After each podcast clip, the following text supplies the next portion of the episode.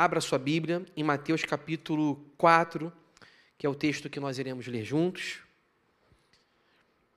Esse texto vai embasar a nossa conversa nessa noite aqui.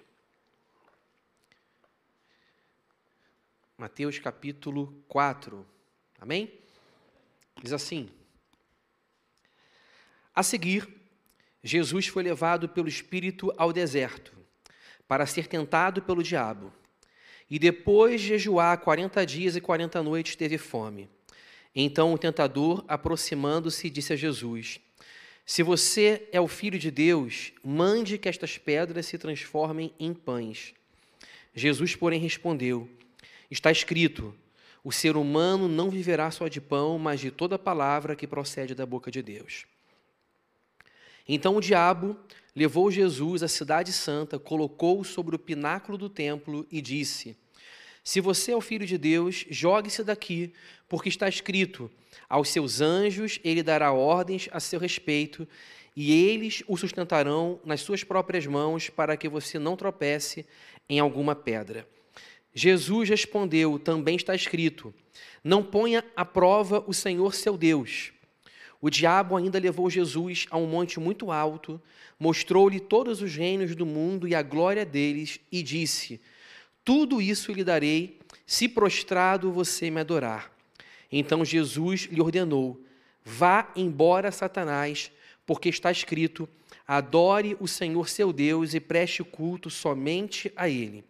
Com isto, o diabo deixou Jesus, e eis que vieram os anjos e o serviram. Vamos orar? Amado Pai, nesse momento a gente faz uma oração de iluminação, reconhecendo que a mente humana ela é completamente fechada por si mesma aos mistérios de Deus. Nós não podemos conhecê-lo se o Senhor não vier na nossa direção, lançando luz, abrindo o nosso entendimento e regenerando o nosso coração, o coração daqueles que ainda não te conhecem, para que tenham um coração novo com afeições novas e iluminando o coração de quem já te conhece.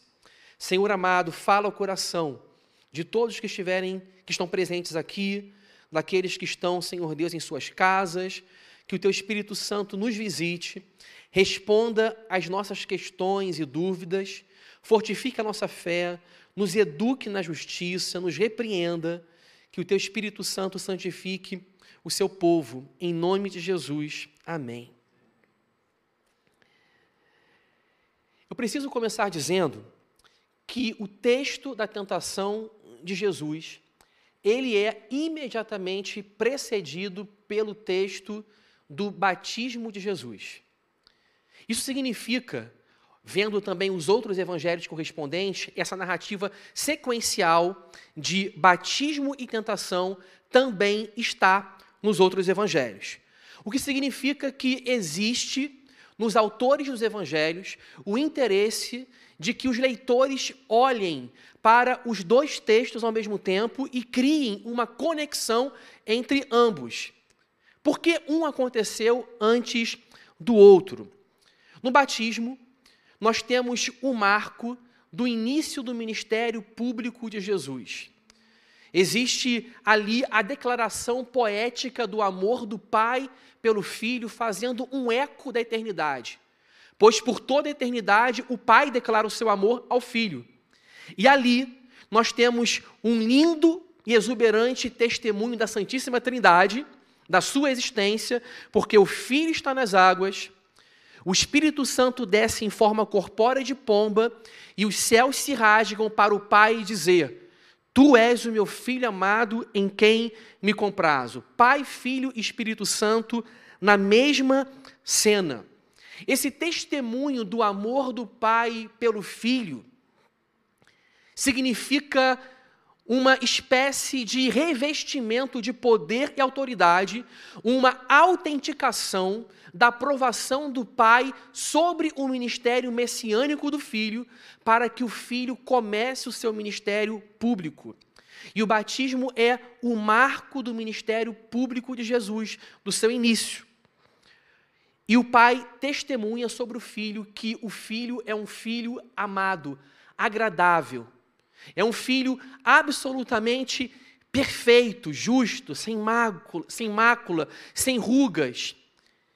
E o pai, ele declara que não simplesmente ama o filho, o que ele ama, mas esse amor é o amor de quem ama e gosta, e tem todo o seu prazer. Não é mero amor benevolente. Amor benevolente, amor por pecadores que são transgressores. É amor complacente, é amor no qual o pai tem o seu prazer no filho. E o filho recebe esse testemunho: Tu és meu filho amado, eu te amo. E imediatamente após o batismo, essa cena gloriosa, na qual os céus se abrem, o Espírito Santo desce em forma corpórea e existe testemunho audível e o próprio Cristo nas águas, uma experiência transcendente, maravilhosa, cheia de sinais miraculosos. Após essa experiência, imediatamente vem a tentação e o deserto. E o que, que nós aprendemos daqui? Versículo 1. A seguir, Jesus foi levado pelo Espírito ao deserto. Primeiramente, preste atenção no a seguir. Ou seja, o autor, ele tem a intenção de mostrar essa conexão e continuidade. É como se ele dissesse, por conta disso, a seguir, ele foi levado ao deserto pelo Espírito Santo para ser tentado pelo diabo. Eu quero destacar, em primeiro lugar, que desertos fazem parte do cenário da vida cristã. Deserto não é uma experiência casual, opcional, facultativa, que virá sobre alguns cristãos e não virá sobre os outros. Não. A vida cristã, ela não nos brinda, não nos blinda dos desertos. Pelo contrário, é como se o batismo, que é o marco do início do ministério público de Jesus, do serviço, mostrasse que exatamente porque ele é o objeto do amor do Pai, exatamente por isso ele será também foco dos ataques das trevas. E as trevas, as trevas se levantam imediatamente contra Jesus e contra o seu ministério. O batismo é um marco do início da vida cristã. Nós sabemos que esse batismo de João Batista não é o batismo ainda em nome do, do Pai, do Filho e do Espírito Santo. É um batismo de arrependimento. Mas é o batismo que o precede. E a conexão, ela é absolutamente razoável. Por quê? Porque o próprio João Batista conecta o batismo dele com o batismo de Cristo, quando ele diz: Eu batizo com água, mas virá aquele que batizará com o Espírito Santo. Eu cumpro o rito pelo qual a água simboliza a purificação, mas virá aquele que aplicará o Espírito Santo, que é responsável em realizar a verdadeira purificação dentro do coração, do qual a água é simplesmente um símbolo que aponta para a realidade interior. Então, o batismo sob a perspectiva de que é esse rito de iniciação como o início da vida cristã, não deve sugerir à mente daquele que recém chega, que é recém-chegado, melhor dizendo, à fé cristã, a ideia de que está blindado contra os desertos e ataques das trevas. Pelo contrário, o que esse texto parece mostrar é que exatamente após experiências exuberantes e maravilhosas com Deus, nós podemos entrar em períodos de luta e tentação. Como disse C.S. Lewis, parece que quanto mais próximos do altar, mais tentados podemos ser. E por quê? Pense em Jesus. Jesus é o exemplo da piedade autêntica e verdadeira em pessoa. É o exemplo da bondade, do amor, da misericórdia é aquele que cura e que tem misericórdia dos homens. Se existe alguém que haverá de desferir um golpe definitivo e destruidor sobre as trevas, é Jesus. Então, se existe alguém em quem as trevas haverá de se concentrar, será esse que veio que veio se manifestar para destruir as obras das trevas. Quanto mais uma pessoa piedosa é, e quanto mais ela serve ao Senhor, e o seu ministério desfere golpes contra as trevas, mais também nós teremos que orar por essa pessoa, e mais também essa pessoa terá que vigiar e orar, ser vigilante quanto à sua própria vida, as motivações do seu coração e o seu caminho para viver de acordo com a palavra de Deus e também se revestir de toda a armadura de Deus. Nós podemos passar por desertos? Sim. Esse texto responde uma questão. Coisas ruins ou coisas desconfortáveis e difíceis acontecem simplesmente para pessoas ruins? Essa é uma é uma intuição do senso comum que coisas ruins acontecem para pessoas ruins. Há até justificativas religiosas como o karma que deduz exatamente isso, que a pessoa está pagando nesta vida transgressões, erros, desvios de caráter de uma vida anterior. Qual é a tese? Que coisas ruins acontecem para pessoas ruins e coisas boas acontecem para pessoas boas. Mas essa é uma forma muito simplificada de encarar a existência e a vida. E é uma forma muito mais simplória ainda de explicar a questão do mal.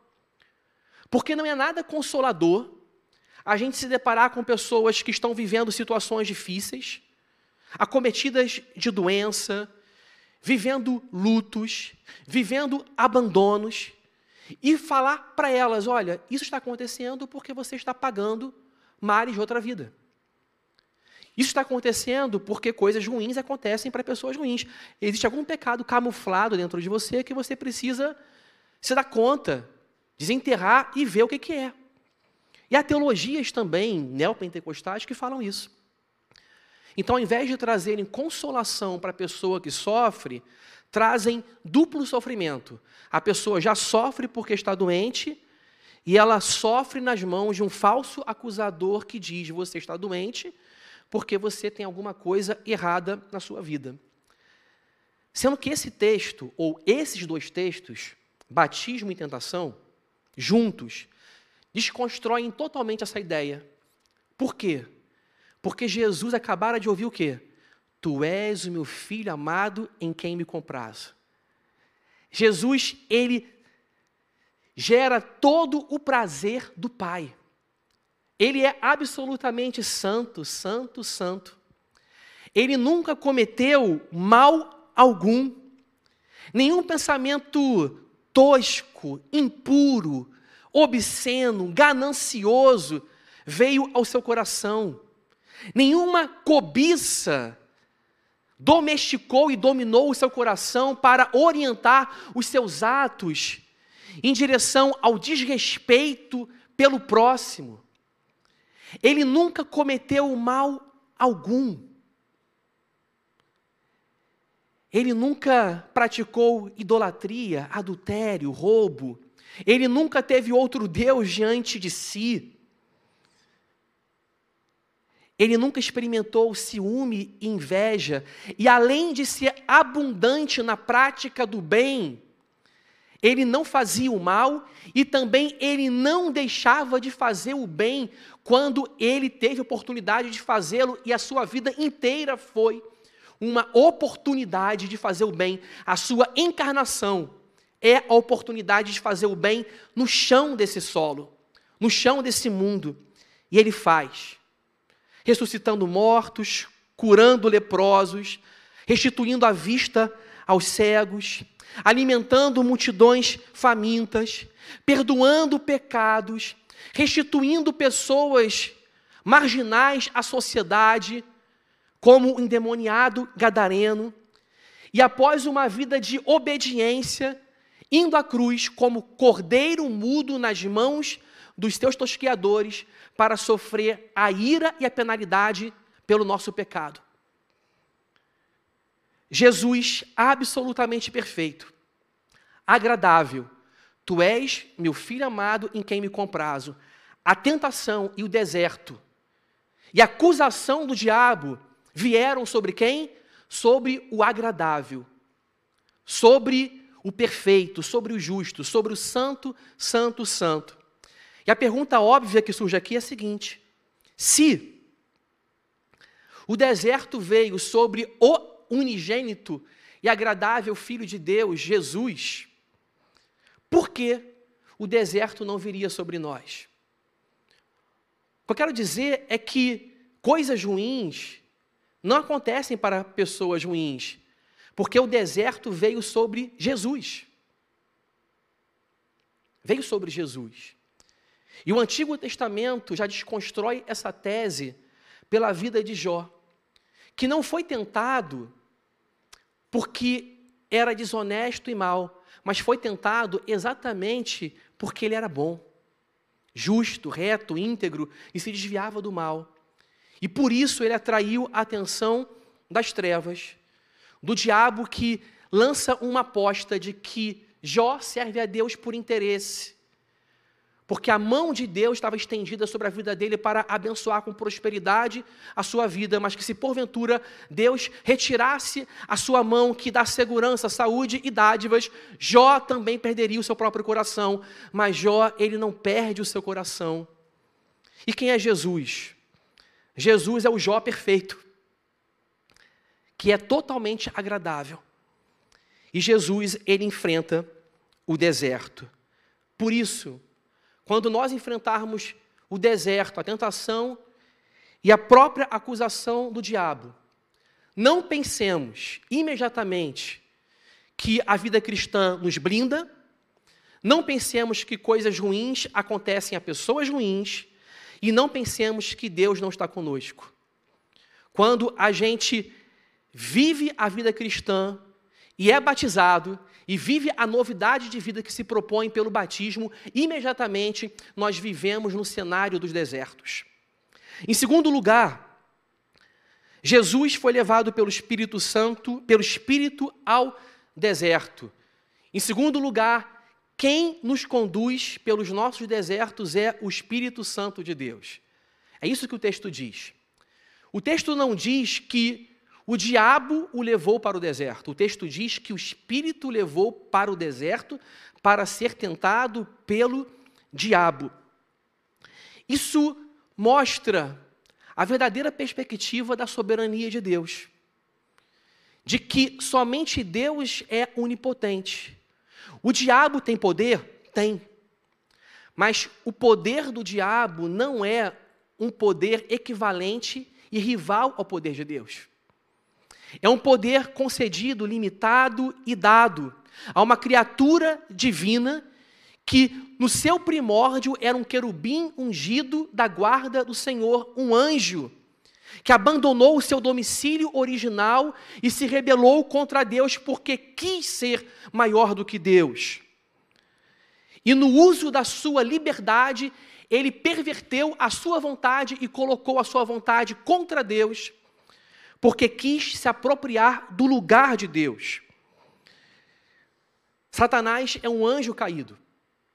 Ele não é um ser eterno, ele não tem todo o poder, seu poder não é equivalente, não é rival. Ele tem poder, tem, mas ele não é onipotente. Deus é onipotente.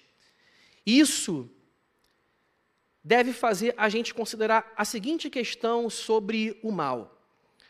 Existe uma visão dualista do mal. O que significa essa visão dualista do mal? Que o mal e o bem são poderes equivalentes. O mal e o bem são poderes eternos, equivalentes, estão se digladiando eternamente. O problema dessa visão é que se o mal e o bem são poderes equivalentes, que se digladiam desde sempre na humanidade, na história da humanidade, não existe a promessa de final feliz, de triunfo do bem sobre o mal. Por quê? Porque se esses poderes são equivalentes, qual a esperança que nós podemos ter do triunfo de um e da derrota do outro? Essa visão dualista, ela faz parte de muitos cenários religiosos faz parte de muitas pessoas que absorveram isso no senso comum, embora não muito consciente dessa ideia, vivem como se o mal e o bem fossem poderes equivalentes. Até mesmo no cinema a gente vê isso. Star Wars, que é um excelente filme, fala sobre o lado escuro da força. Promovendo essa ideia de uma força positiva e uma força negativa que estão sempre se digladiando uma contra a outra. Existe ainda a visão panteísta do mal. A visão panteísta do mal, em suma, é que o mal é uma grande ilusão. Os panteístas vão falar o seguinte: que tudo é Deus e Deus está em tudo. Então, se tudo é Deus e Deus está em tudo, eles serão obrigados a olhar para guerras, para doenças terminais, para câncer, e terão que dizer que esses males trágicos são alguma forma de manifestação da divindade no mundo. E aí, sobre isso, o C.S. Lewis ele diz que a pessoa que abraça essa corrente panteísta sobre o mal, tendo que olhar para uma pessoa morrendo de câncer, ela terá que dizer o seguinte: existe algo de divino nisso que eu não estou vendo. Ou seja, o mal para ela é uma ilusão. Existe algo de divino na tragédia, existe algo de divino no mal. Mas eles não chamam o mal de mal. O mal é simplesmente uma experiência da ilusão. O problema é que isso também não responde à vida. Será que consolaria dizer para o seu próprio coração que o mal é uma ilusão? Que a traição que você sofreu é uma ilusão? Que o pecado contra o qual você está lutando e que já trouxe prejuízos à sua própria vida e à vida daqueles que você ama, você poderia dizer que esse pecado é uma ilusão? Podemos dizer que o nazismo, o mal perpetrado pelo nazismo e Auschwitz, as câmaras de gás, foram uma ilusão, que a escravidão foi uma ilusão. A gente não vive como se fosse uma ilusão.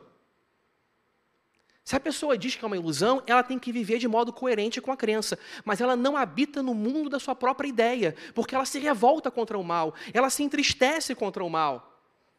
E essas duas correntes, de alguma forma, elas habitam em todos os cenários. Há muitos desdobramentos. Muitos.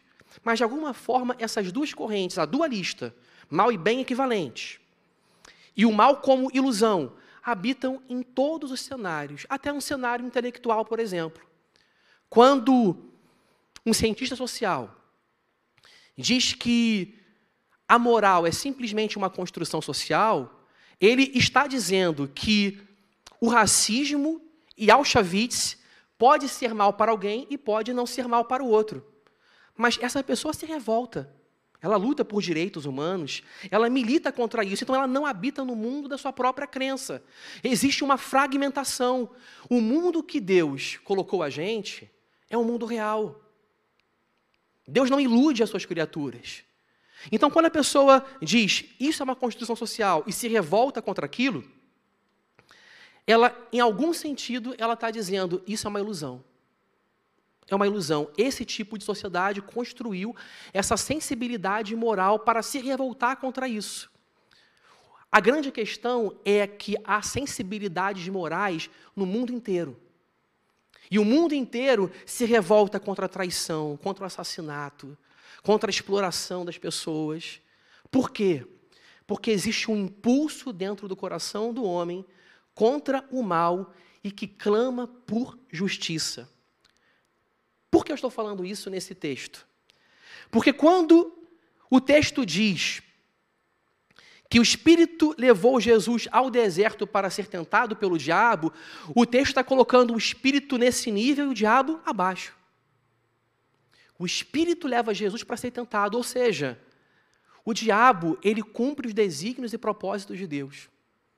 Como diz a teologia reformada, como diz Lutero, Lutero, como diz Lutero, o diabo é o diabo de Deus.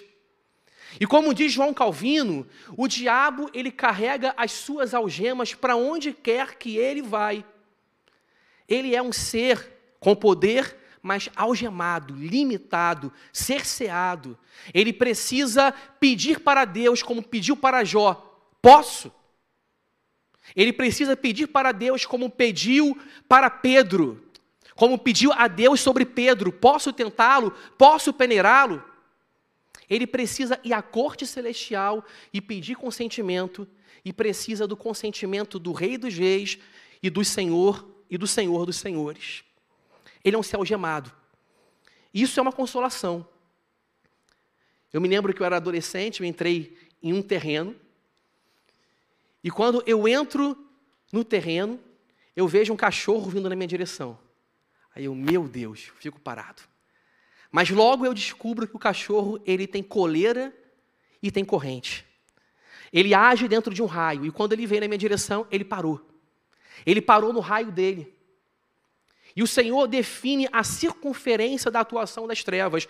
Por isso, eu repito, não é dualismo, não é trevas e luz, Deus e o diabo digladiando forças com poderes equivalentes. Deus é santo, soberano e todo-poderoso e bom. E tudo acontece sob o controle de Deus. As melhores coisas da vida e as piores da vida estão sob o controle de Deus. É o Espírito que nos guia pelos nossos desertos. É o Espírito Santo que nos guia. Versículo 2: E depois de jejuar 40 dias e 40 noites, teve fome. Então o tentador, aproximando-se, disse a Jesus. Um outro ponto que eu quero destacar é que as disciplinas espirituais, elas também não nos blindam de passar por provações. Jesus tinha sido batizado, ele jejuara por 40 dias e 40 noites. Jejum pressupõe o quê? Tempo de oração e meditação na palavra. Ele estava em um tempo intensivo de devoção a Deus, em oração e ruminando e meditando na palavra do Senhor. E mesmo assim, ele sofreu tentação. Às vezes, até a gente se engana por essa teologia simplista que diz: basta orar e a Bíblia que você não será tentado. E o pensamento errado reflete-se em comportamentos errados. E a teologia errada se reflete no tratamento pastoral errado. Eu já conheci, por exemplo, pastores que sempre que uma pessoa ia até eles, para dizer, pastor, eu estou passando por isso, isso, isso. A pergunta do pastor era: Você está orando? E está lendo a Bíblia? Se eu pergunto se a pessoa está orando e lendo a Bíblia para ter forças para enfrentar a luta, amém. Mas se eu pergunto se a pessoa está orando e lendo a Bíblia, supondo que se ela estivesse orando e lendo a Bíblia, ela não passaria por problemas, está errado. Jesus estava em jejum, em devoção, em adoração a Deus. E a sua vida de devoção não o brindou da tentação. E a sequência do texto mostra três investidas do diabo, para as quais o Senhor Jesus responde citando Deuteronômio 6 e 8, textos daquela peregrinação do deserto.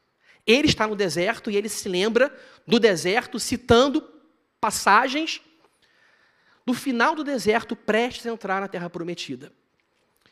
Jesus enfrenta o diabo pela palavra.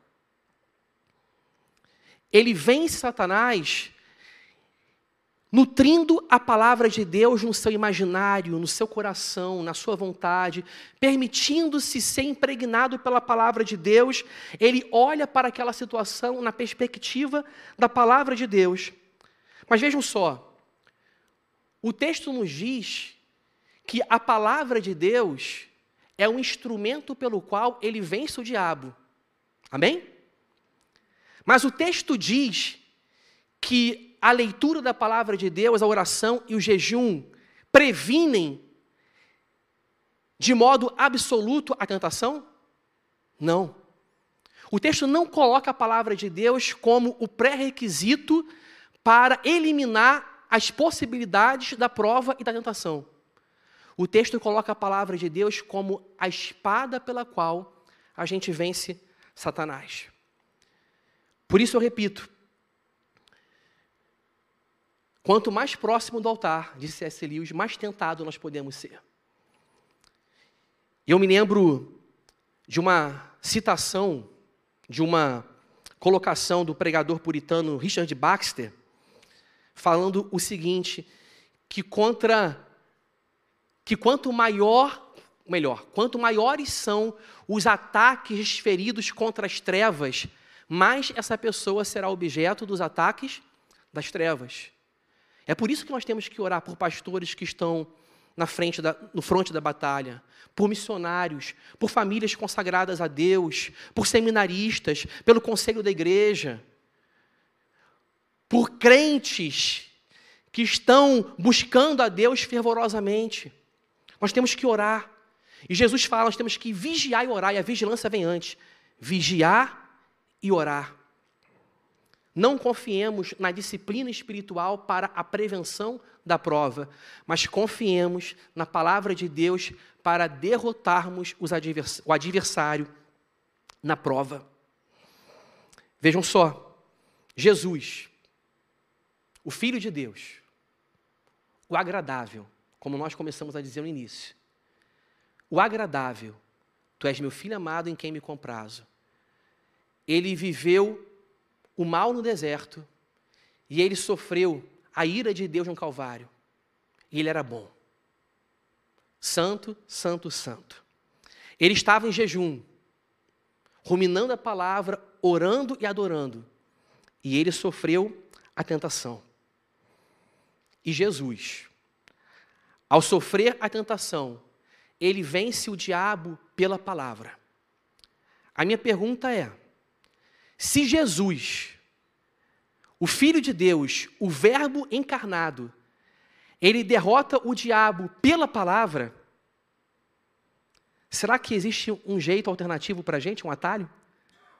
Dá para a gente derrotar o diabo e as trevas sem a palavra, se o próprio Filho de Deus, ele se instrumentaliza da palavra que é ele mesmo, que foi dada no Antigo Testamento escrita, não é possível. Eu poderia aqui falar de cada uma das tentações, das três, mas eu não vou falar hoje para não me estender.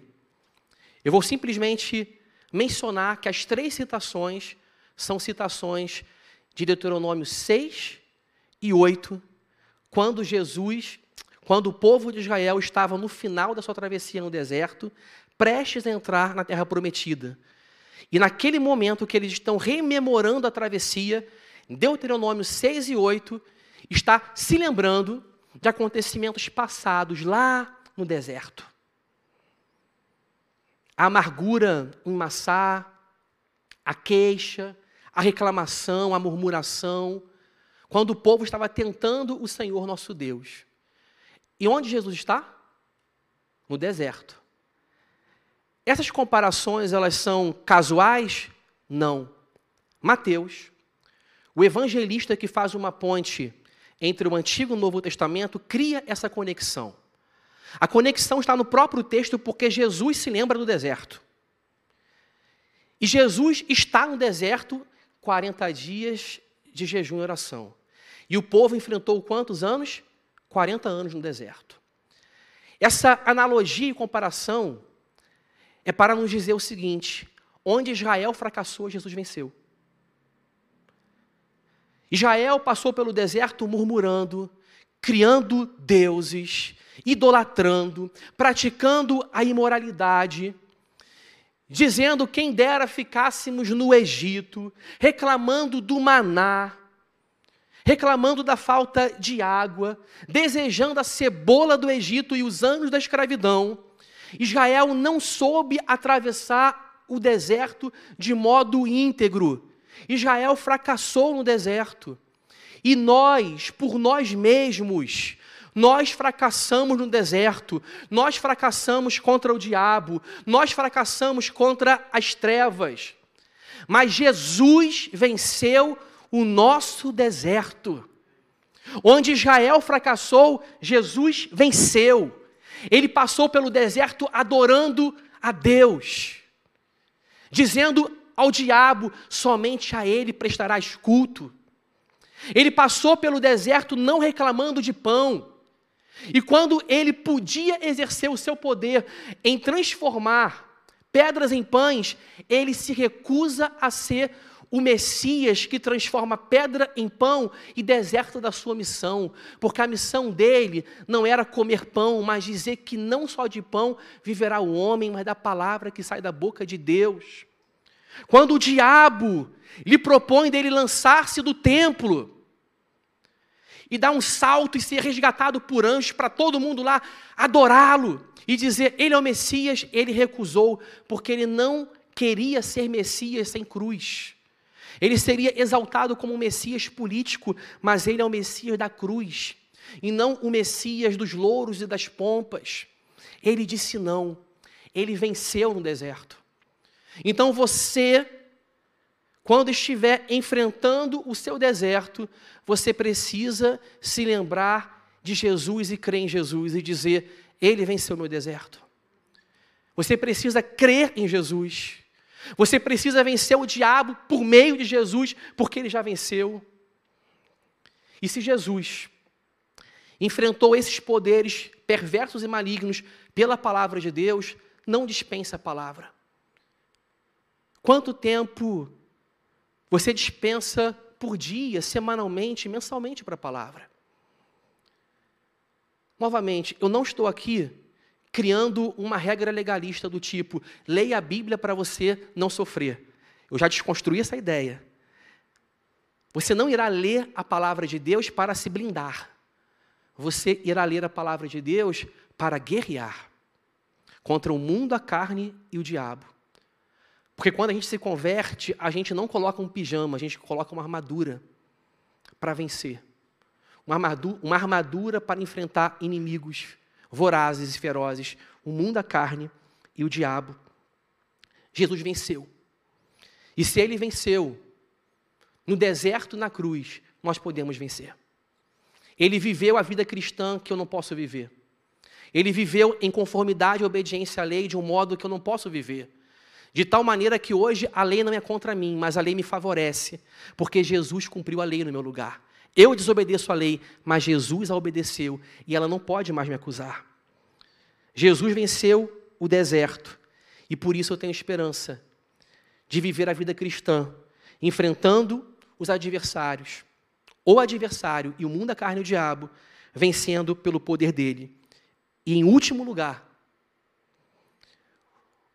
o inimigo vem e vai, debaixo do consentimento de Deus.